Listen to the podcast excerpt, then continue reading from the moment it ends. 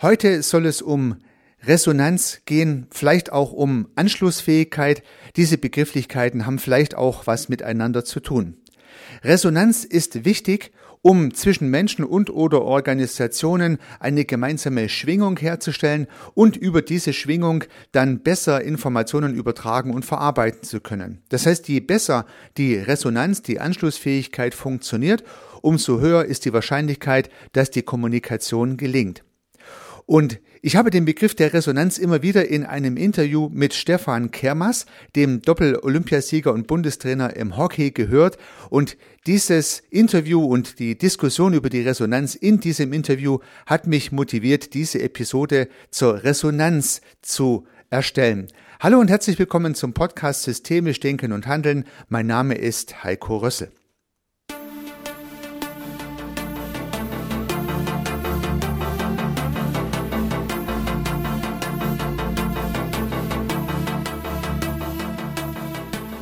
Ich hatte die große Freude, mit einem wahren Profisportler ein Interview führen zu dürfen. In meinem Fall war es Stefan Kermas, Doppel-Olympiasieger und Bundestrainer im Hockey.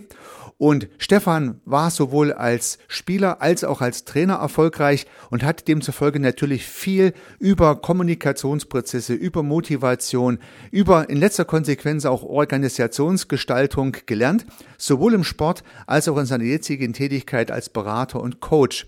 Und in diesem Interview hat er immer wieder auch den Begriff Resonanz und Anschlussfähigkeit verwendet als wesentliche Voraussetzung, dass etwas gut funktioniert.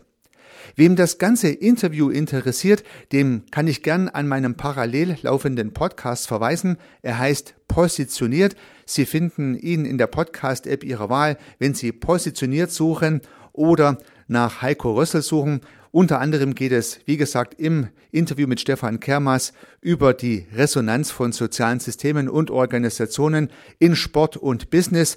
Aber es gibt auch andere spannende Interviewpartner und ich nenne den Podcast systemischer Talk und Unternehmergedanken. Das heißt auch immer wieder systemische Gedanken kommen in diesem parallel laufenden Format vor. Vielleicht kann es auch für Sie spannend und interessant sein. Gern mal zusätzlich fremdgehen in meinen anderen Podcast. Da lade ich Sie ganz herzlich dazu ein.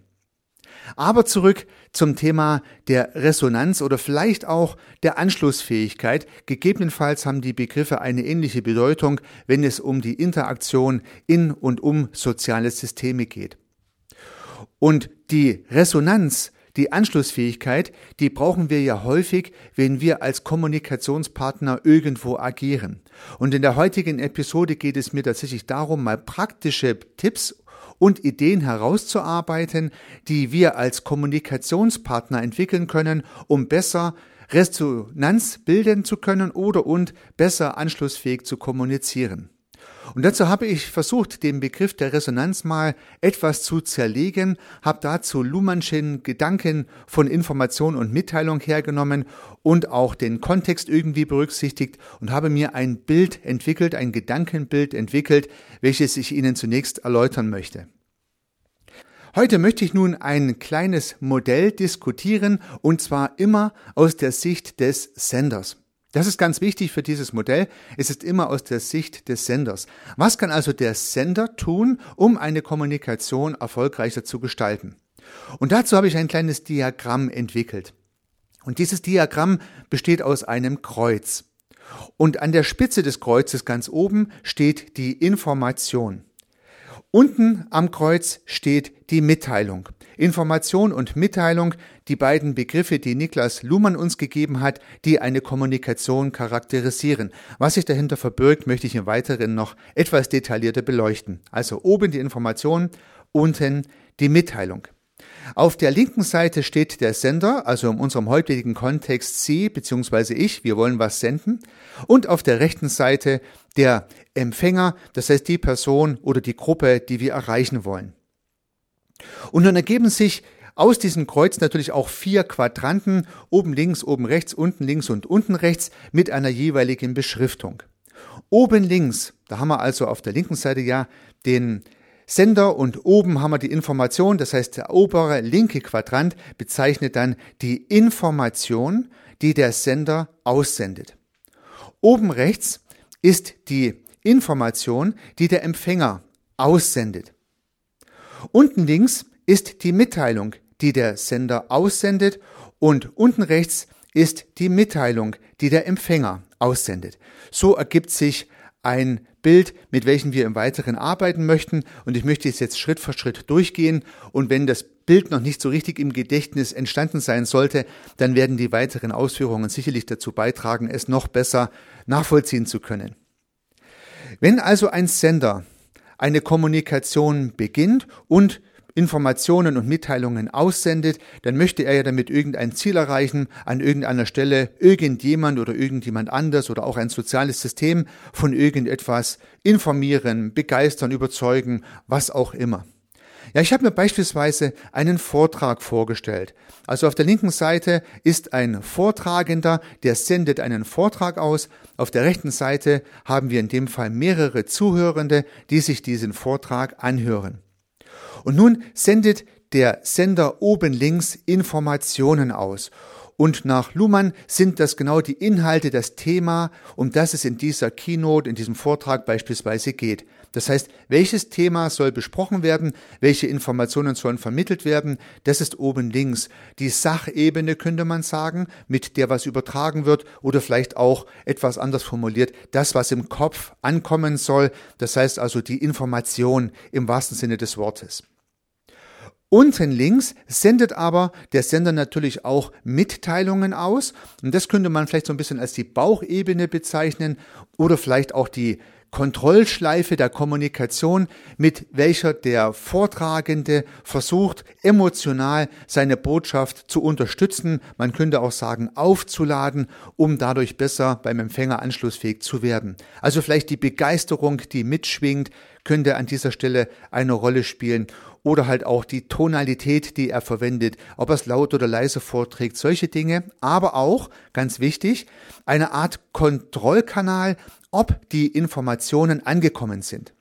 Also der Mitteilungskanal der Kommunikation beinhaltet für mich auch beispielsweise die Frage zu stellen, ist das verstanden worden? Geht das zu schnell oder zu langsam?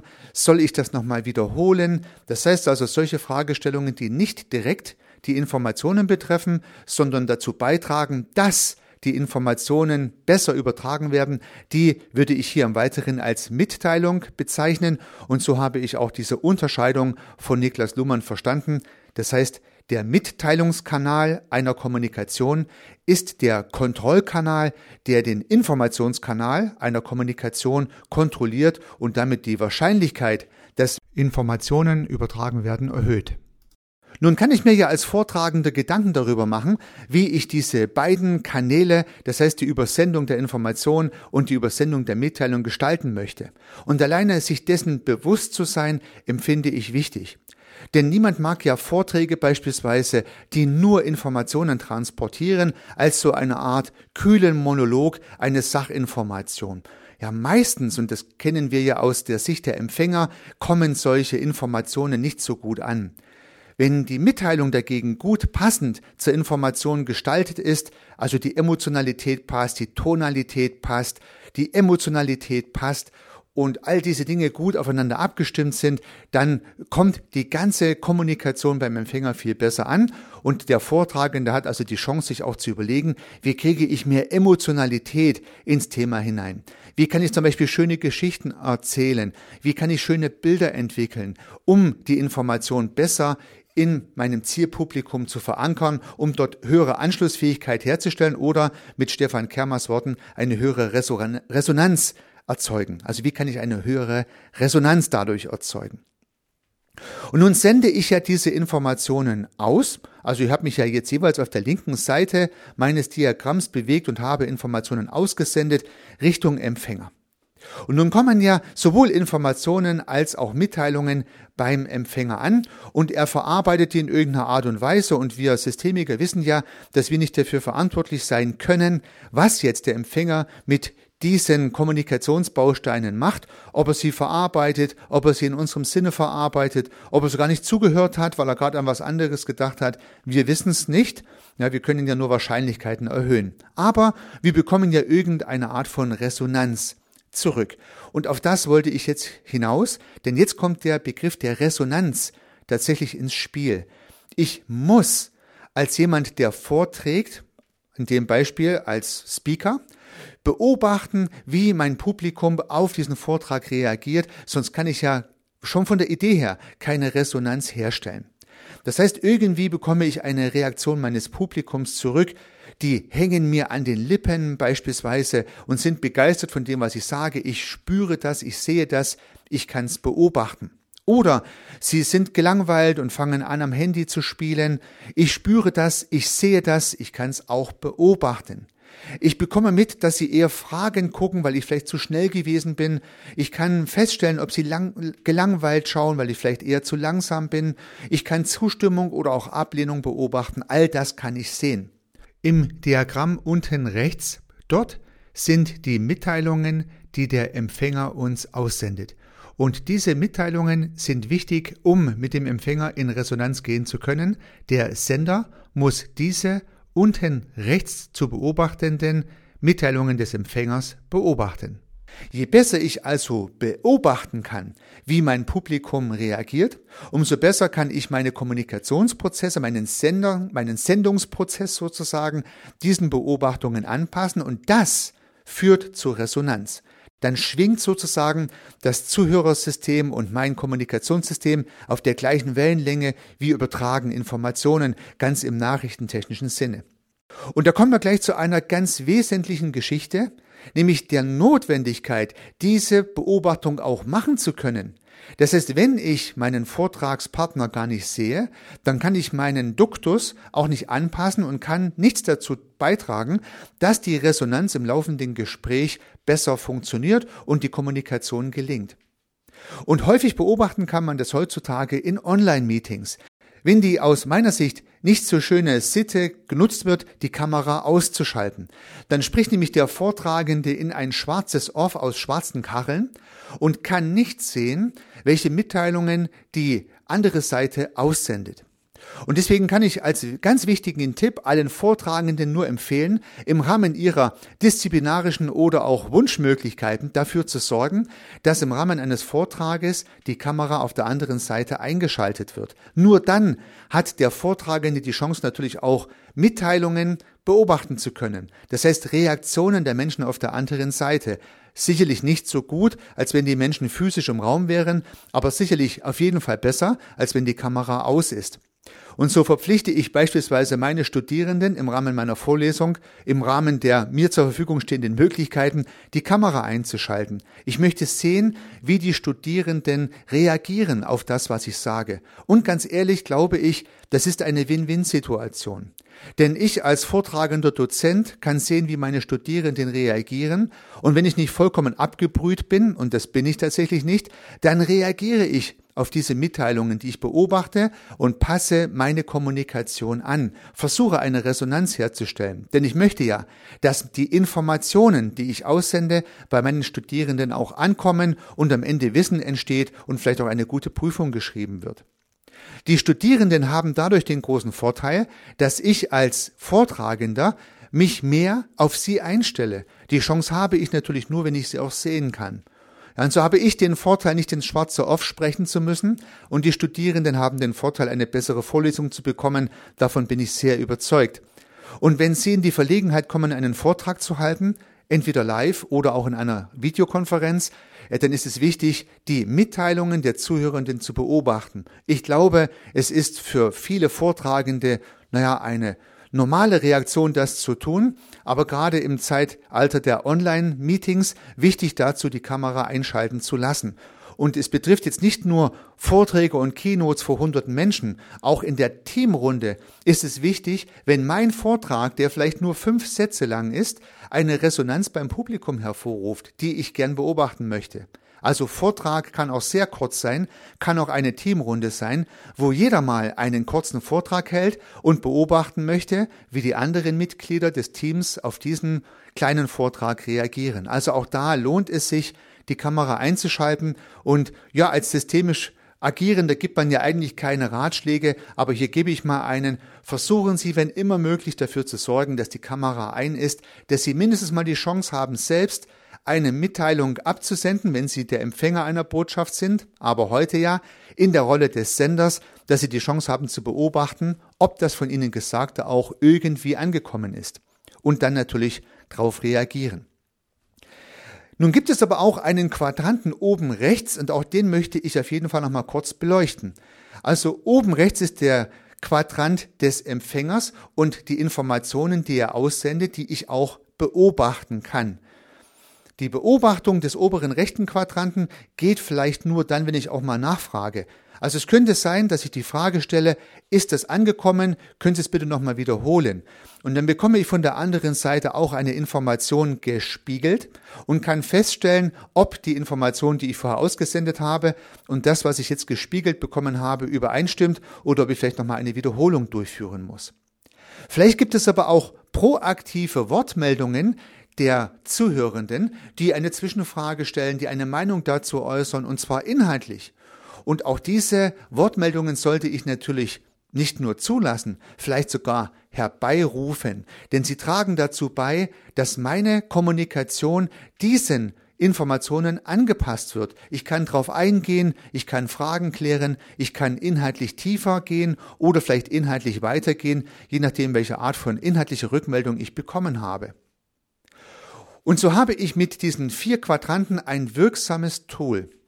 Zuerst einmal kann ich mir im Vorfeld Gedanken machen, welche Art von Information möchte ich von, mit welcher Art von Mitteilung oder Emotionalität aussenden. Ich als Sender von Information und Mitteilung. Das ist klar. Was ich heute auf jeden Fall mitgeben wollte, ist die Ressource der parallel laufenden Beobachtung. Das heißt, ich kann auch beobachten, wie meine Kommunikationsprozesse bei meinem Publikum ankommen. Und zwar sowohl wie zucken die, ja, oder wie reagieren die irgendwie nonverbal, was meistens eine Mitteilung ist, aber auch, was sagen die ganz konkret zum Inhalt? Bin ich da und dort anschlussfähig? Habe ich da und dort Resonanz? Und wenn ich es schaffe, meine Informationen mit einer Resonanz zu transportieren, so dass sich da eine lebhafte Diskussion einstellt, die zielführend ist, und eine Tonalität, eine Gefühlslage entsteht in dieser Kommunikation, die wunderbares, ein wunderbares Fundament darstellt für die Übertragung dieser Information, wenn die Mitteilungen also wohlwollend, sinnvoll, ergänzend und ja, äh, die Kommunikation unterstützend gewählt sind, dann habe ich eine hohe Resonanz und eine hohe Anschlussfähigkeit. Am besten so, dass der Vortrag zu Ende ist und die Zuhörenden hinterher noch ohne mich weiter über diese Informationen sprechen, dann habe ich natürlich als systemische Idee die Anschlussfähigkeit perfekt platziert.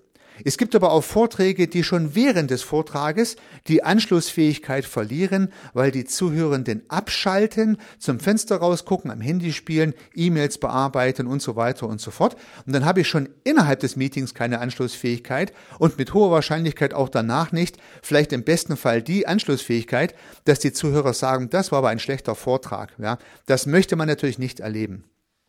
Vielleicht Liebe Zuhörerinnen, liebe Zuhörer, konnte ich Ihnen mit diesen vier Quadranten nochmal eine Unterscheidung an die Hand geben, mit der Sie Ihre Vorträge besser vorbereiten können im Rahmen der beiden linken Ideen, wie möchte ich meine Informationen und welche Mitteilungen aussenden und aber auch die rechte Seite zu bedenken, wie kann ich möglichst gut die Reaktion meines Publikums auf der Ebene der Mitteilungen erfassen und wie kann ich möglichst gut Informationen äh, prüfen oder spiegeln lassen, ob das, was ich sagen wollte, auch wirklich angekommen ist. Ja, das ist sozusagen die Idee dieses Quadranten.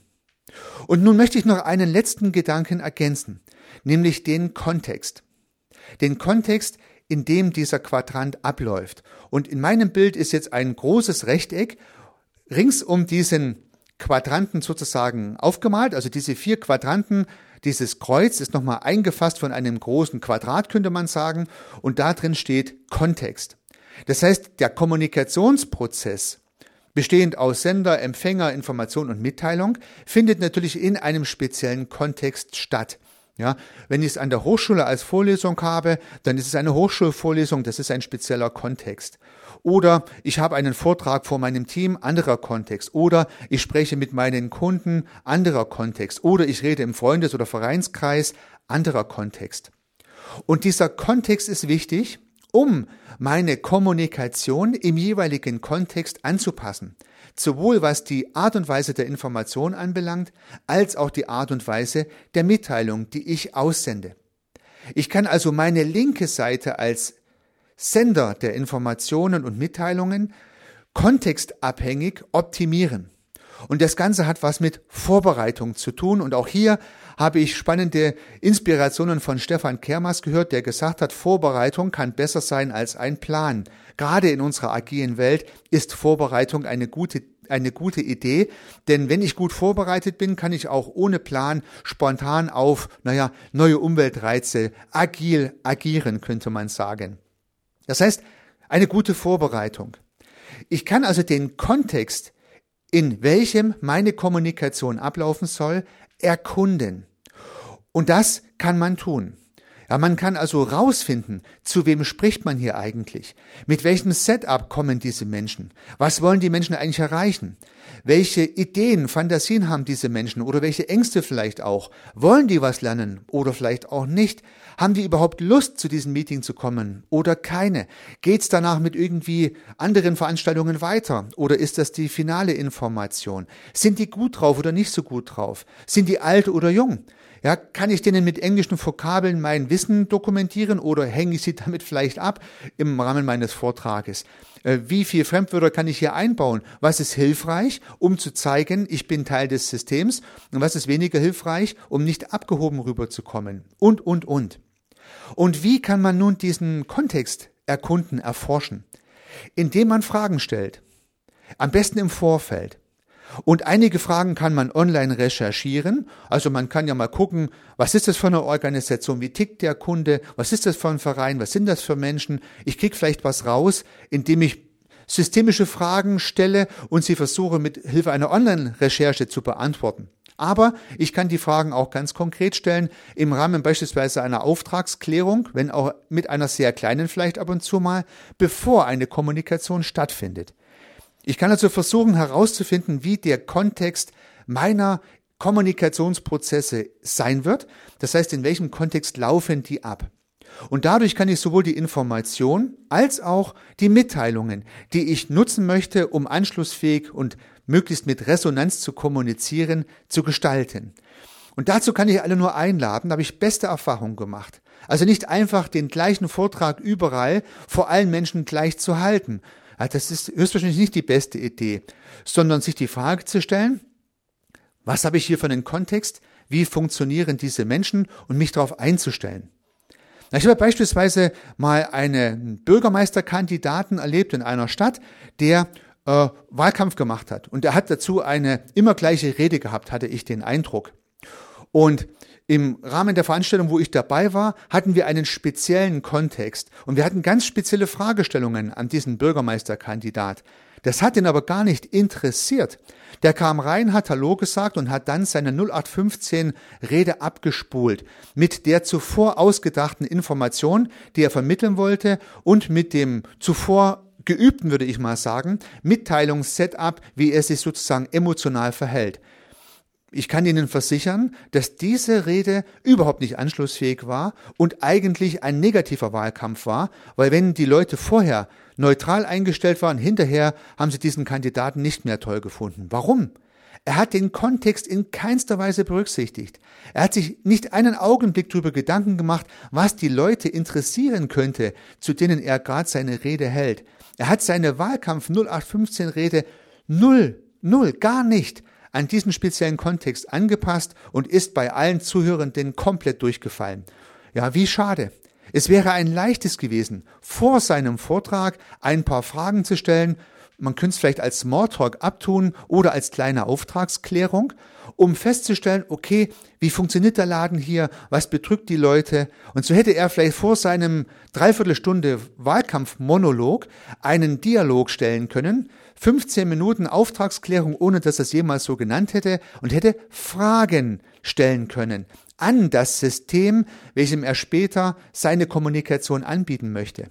Die Wahrscheinlichkeit, dass er dann seine Kommunikation mehr zur Resonanz gebracht hätte und eine höhere Anschlussfähigkeit sichergestellt hätte, wäre viel, viel höher gewesen. In dem Fall hat es nicht geklappt. Weder diese kleine Wahlkampfrede noch die ganze Bewerbung, also dieser Kandidat ist dann auch nicht gewählt worden, ist sicherlich nicht nur aufgrund dieses Vortrages, aber wenn es überall so gemacht hat, dann habe ich ein Gefühl, warum es nicht geklappt hat.